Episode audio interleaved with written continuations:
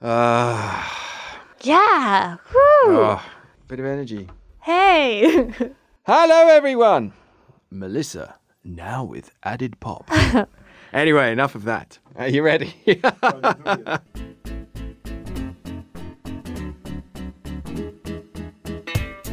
Hello, everyone. My name is Simon Hunter. I'm the editor of the English edition of El País, and this is. ¿Qué? A podcast from El País that aims to put a ferret up the trouser leg of the Spanish news. Whether you're having a clara, a cava, or a calimocho, tenemos la copa para ti. So sit back, relax, and let us break down all the Spanish stories that make you say. que España es una gran nación y los españoles muy españoles y mucho españoles. Muchas gracias. Nice to hear from uh, our old friend Mariano Rajoy there. he he uh, put out a very uh, very cryptic tweet this morning, which was just a picture of his uh, bearded face, saying that uh, very soon he will be giving his personal vision of some decisive years in the history of Spain. So basically, he's got a book coming out, which. Uh, I'm sure you'll be rushing down to uh, purchase Melissa. Today is October the 30th, 2019, and I am here as ever with my. I haven't got a new adjective this week. My treasured. What have I said? Oh, I said treasured last week. My beloved. My. Ah, I need to think of a new. What are you? what, what are you today? I'm. No, I can't say favourite. No. Well, all right, all right. Today is October the 30th, 2019, and I am here as ever with my favourite Australian colleague, Melissa Kitson. Hello, Melissa. Hello, Simon. How are you? Good. Good. I'm. I'm happy to be here. Excited about the podcast. Any new, any news? I went to the circus.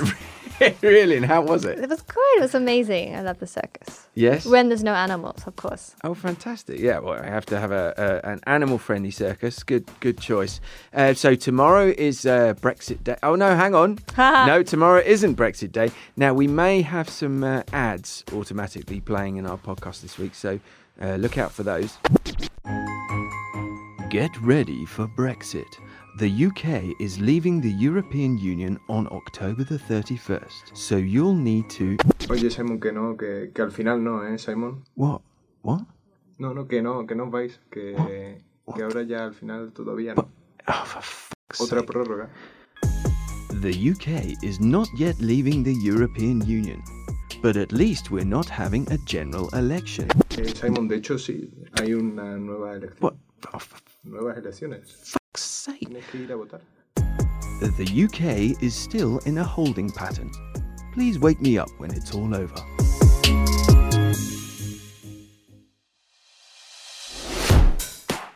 All right, so we've got a bit of correspondence this week. As always, we encourage you to get in touch with us. Uh, you can find me on Twitter at Simon in Madrid.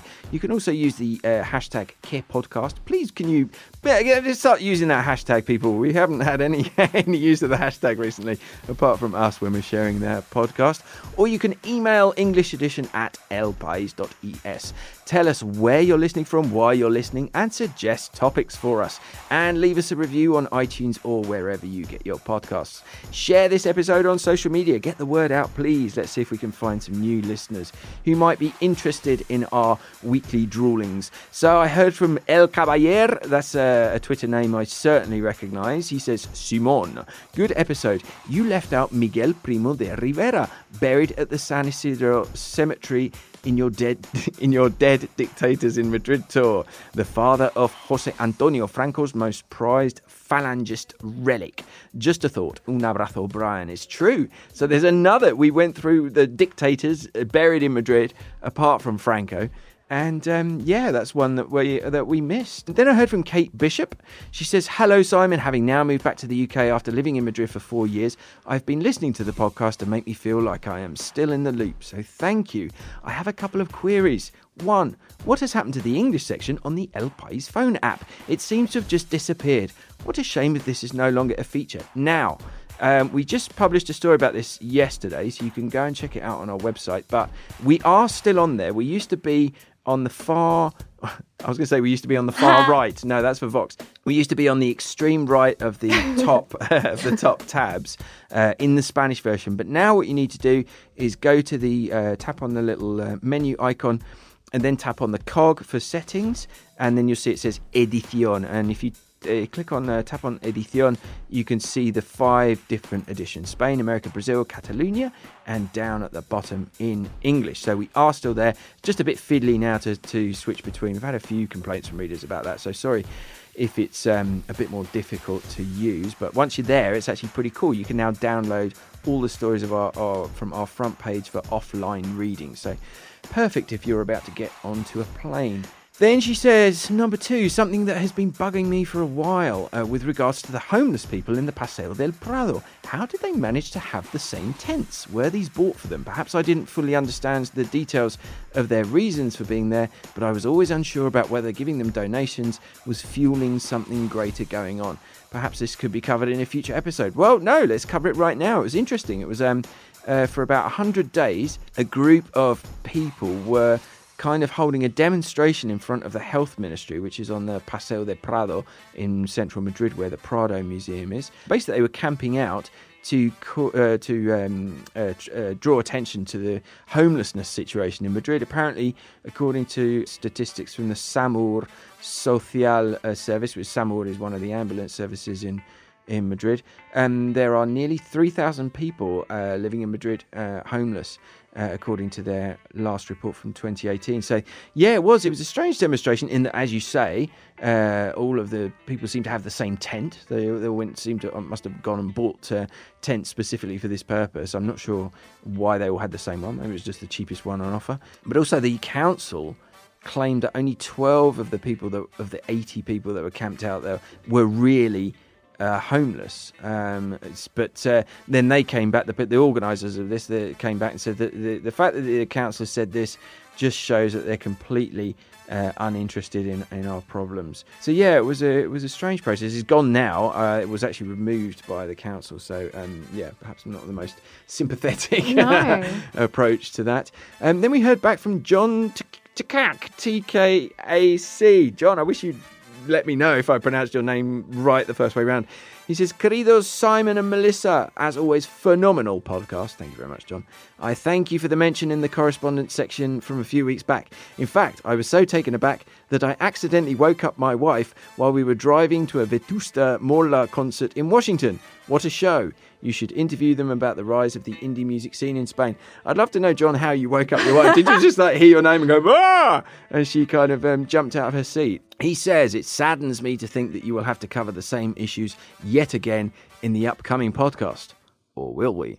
Uh, since I'm sure that you will discuss the performative theatre that was the exhumation of Franco, I found it ironic that his descendants complain that his body is being moved against their will while overlooking the thousands of people buried in the Valle who were moved there from other graveyards by the Franco regime, many times without the consent of their families, in an effort to increase the numbers of those buried there. He also says, I, I love this, I also echo, echo the mythical Chris Thompson's previous suggestion about moving deeper into the headlines. Now, I love the use of mythical there. Mythical, like, I think this is a false friend. Like, mítico is what you say in Spanish when what you really mean is, is legendary, not mythical. Because mythical kind of makes Chris Thompson sound like some sort of.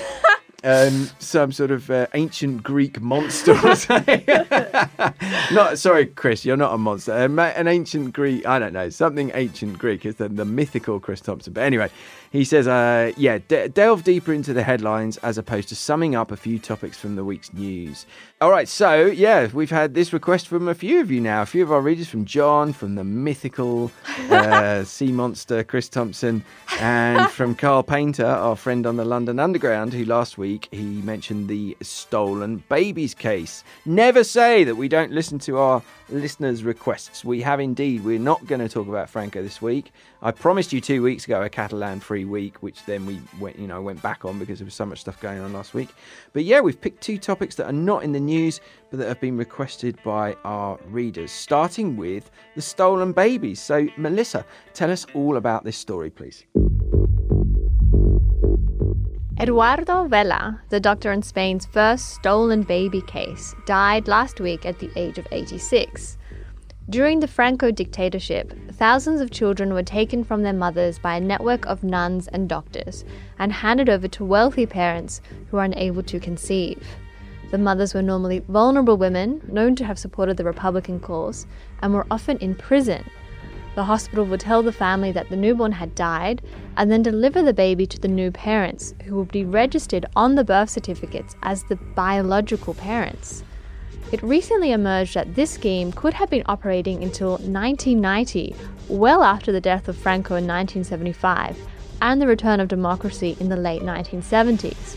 According to Victim Association, as many as 300,000 children could have been stolen. Ines Madrigal is the first confirmed stolen baby. When she turned 18, the person Madrigal thought of as her mother told her the truth. Ines Perez said that although she was named as her birth mother on her birth certificate, she was not her biological mum. Madrigal was born in 1969 in Madrid's San Ramon clinic, but was given as a gift to Ines Perez, who had been unable to conceive. Perez said she was told the baby was the product of an extramarital affair and that the mother did not want her.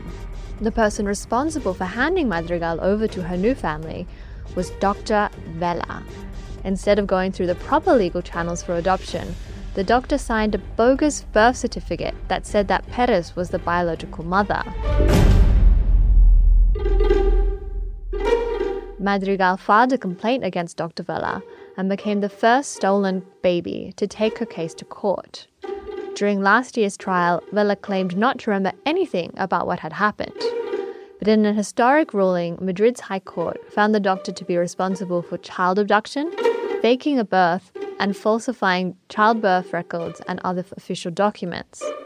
The court, however, ruled that the statute of limitations had expired, and the 85 year old doctor was spared a possible 11 year prison sentence.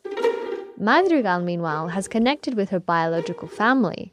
Just this year, thanks to a DNA database in the United States, Madrigal met her siblings, who had also been looking for her. But while Madrigal's case has a happy ending, thousands of Spaniards continue to search for their real families. Some are mothers who believe their children did not die in childbirth but were instead stolen. Others are children who think they were gifted to their parents. Then there are siblings who, like Madrigals, are also hoping to connect with their stolen family members.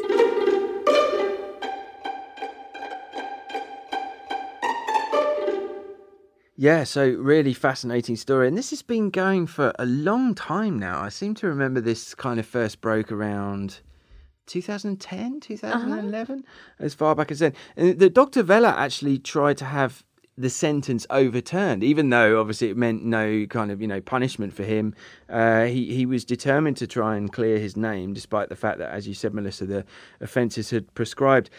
Looking back at this story, I was reminded of back in 2011 Katya Adler, who's the BBC journalist, uh, one of the Brexit cast uh, BBC journalists. She's fantastic. She actually confronted, she went in to talk to Dr. Vela, kind of, you know, slightly under false pretenses, although she was genuinely put in touch with him because she just had a baby. She went in there with a hidden camera and confronted him about it. I recommend you go and dig that that video out because it's quite it's pretty uh, interesting. Now, you were mentioning about uh, Inés Madrigal, who managed to find her family. She went through these DNA banks. Now, this is. This is really interesting. I find this whole topic really interesting. This is basically these home testing kits where you can, you know, you send off a saliva sample and they'll do a, you know, a, a check. The, apparently, the best ones are in the United States. She managed to find her family through uh, one of these services from the US because it uses certain, you know, more genetic markers. Uh, in Spain, it wasn't uh, it wasn't possible. But actually, if you if you look for news stories about these, there's there's some uh, incredible stories about these these kits and how they're causing unexpected surprises and people finding out that they're not, you know, the children of who they thought were their parents. Or there was one extraordinary case where all these children found out that they were actually their father was the family doctor.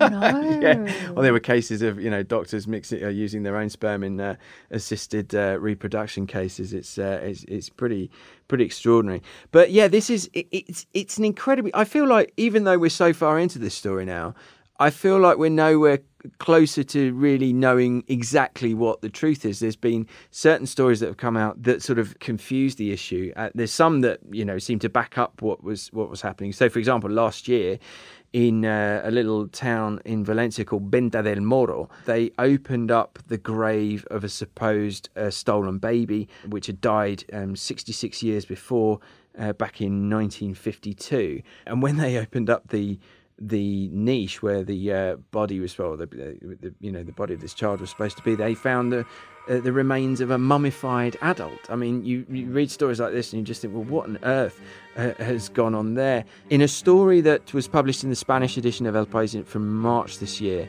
uh, it drew attention to the fact that the Justice Ministry back in 2013 it did create a sort of office to help people who suspected that they might be victims of, uh, of this stolen, this alleged uh, stolen baby uh, ring. They've opened 876 files.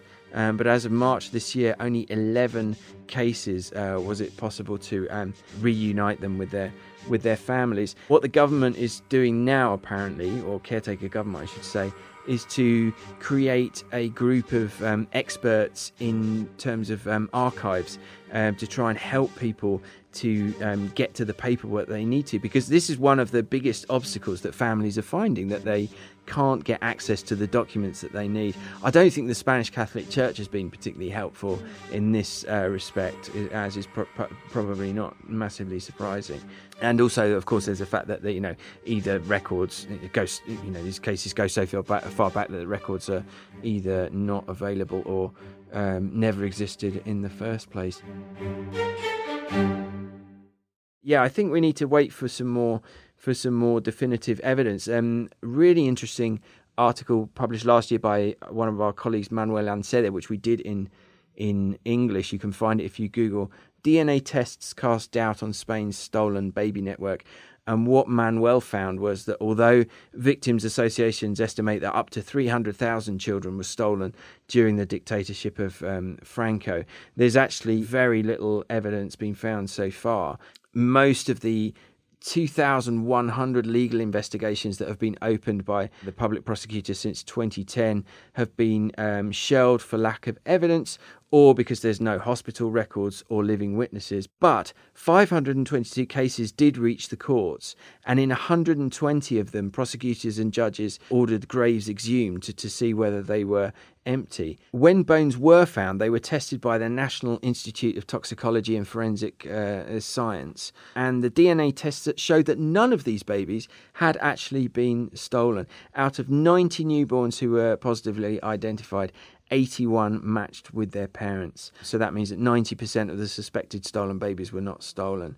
I think there's obviously there's a lot more work to be done there. I mean, it really it might be the case that we'll never get a proper picture of just what, you know, the extent of this just purely for lack of evidence and the fact that it all happened so long ago. But in the meantime, I I'd uh, I don't know. I don't know if I, I was going to say I recommend everyone take one of those DNA ah. tests. I don't know. All right, so let's um, head to our second topic uh, we've got a letter, uh, an email here from Steve Crittenden. Hi, Simon, Melissa, and Veronica. Oh, oh well, hello to Jose, who's uh, standing in. Long time listener, first time caller. I wonder if the state of research and innovation in Spain post recession would be an interesting topic for your podcasts. So, Melissa, tell us what you found about this story. Well, there is a lot of debate about the state of research and innovation in science in Spain. The first big issue is over Spain's National Agency for Quality Assessment and Accreditation, known as ANECA by its Spanish initials. This is a state body that accredits academics to work or conduct research in Spain.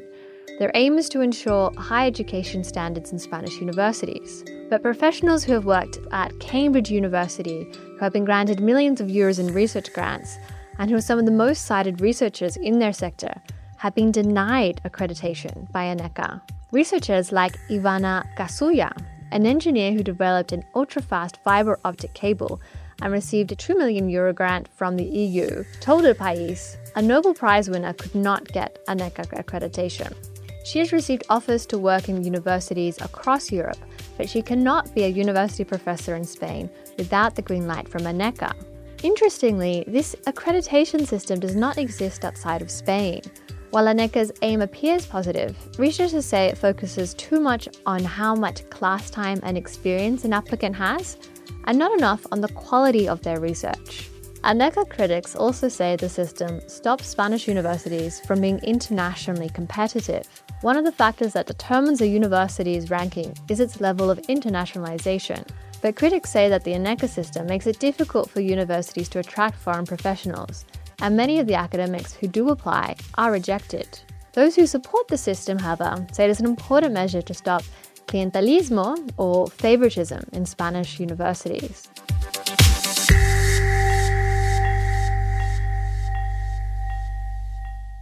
Now, the other big issue facing science research in Spain is the lack of funding.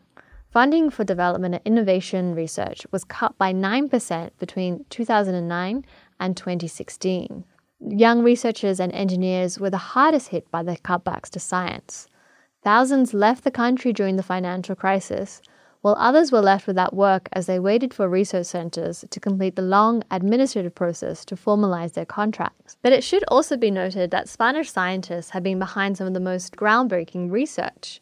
This year, a research team led by Juan Carlos Izpisua created the first human monkey chimera in a lab in China, while Spanish researcher Sergio Boixo was part of the team that built Google's breakthrough quantum computer. Most Spanish scientists, however, agree that university reform and more funding are needed to put Spain at the forefront of the science sector. You love that monkey chimera I love story, you? that was the story that really caught my eye when I came back from my holidays. So yeah, we'll mention it every any time we possibly can. I, I wanted to, I mean, because what Steve's talking about, he's not just talking about research and development, but also really, you know, the just the, the salary levels and all that kind of um, thing. And it brought to mind this article that we ran in 2015, which is headlined "Spain: A Great Place to Live." A terrible place to work. And this is, I mean, it's one of our most read stories of all time. And every so often it, it goes viral again. And a lot of what it says, I think, really does still kind of apply now. Um, it starts Spaniards sleep fewer hours and work longer days than their European neighbours, but are less productive. At the same time, Spain fails to attract overseas talent, while tens of thousands of well educated Spanish youngsters are heading abroad in search of work. Now, I mean, I guess it is a bit of a, it's, a, it's almost a cliche to say, to say that Spain is great to live in and tough to work in, but it is kind of true, isn't it? It's like all good cliches. There's definitely an element of truth there. I mean, speaking personally, I obviously, you know, very happy position now, but you know, when I, God, my first full time journalism job, I earned under a thousand euros a month, and you look back on that now and just think, oh my God, you know, what was I doing? I told a friend of mine that who worked in London, and she just looked at me like I was a you know a complete piece of dirt. But it, it, you just have to weigh it all up. I mean, you know, for me, I think the quality of life here is just so much better. You can live so much better here for no money, you know, especially if you compare living in the centre of Madrid to living in the centre of London, for example. I mean, it's just no, you know, no comparison at all. I've been here 20 years, and Spain has changed so much in that in those 20 years, and still continues to change. And I think that you know the influence of uh, the outside influence, uh, international working um, practices. You know more, more, uh, more international companies in in Madrid. I think that it is changing the work, work culture. I also think that the return of young people from abroad, from having moved abroad and lived and worked abroad, is definitely having a big effect. My wife's cousin, um, she always says that she wouldn't have got the job uh, that she landed in Spain were it not for the fact that she'd worked at, for a, a, similar company in London, and that was what really caught you know their attention when she came back to uh, uh, to Spain. There's a lot of criticism of the university system in Spain in in general. I mean, people who come here to study from abroad are always just amazed by how the university system seems to be an extension of the school system, whereby you're basically you know learning stuff learning facts mm. off by heart and your you know your lectures instead of like you know mm, instead of it being a discussion or a you know a tutorial discussion with your lecturer where you're you know putting out your own arguments coming out with your own concepts and and you know and and and uh, arguing you know critical thinking. Instead you just got to sit there and listen to some windbag droning on who loves the sound of his own voice. But i think i think things are changing. I mean if we could just sweep away some of the bureaucracy and some of the systems and and you know a, a, a modernization of the of the university system would um, do very well because it's just it's just Spain shooting itself in the in its own foot. If um, if examples like the one you gave uh, Melissa of Ivana Gasulla if they're having so many problems just getting in to give classes at the universities you just think well what what on earth is is going on in this system All right, so let's wrap up there the sixth episode of season three. My name is Simon Hunter, I'm Melissa Kitson. and I'm a little kitten. and this was a podcast that tries to explain what happens in Spain to those of us who sometimes get a little bit lost in translation. This is an El País production. It was recorded right here in Madrid in the El País newsroom under the expert guidance of our stand-in producer Jose Juan Morales, who takes the Oscar for radio acting of the week. And you can listen to it on your favorite podcast app. You can also request it via Alexa, Siri, or your Google Assistant. We'll be back next week with a brand new host of issues. Thank you for listening. Adios. Ciao.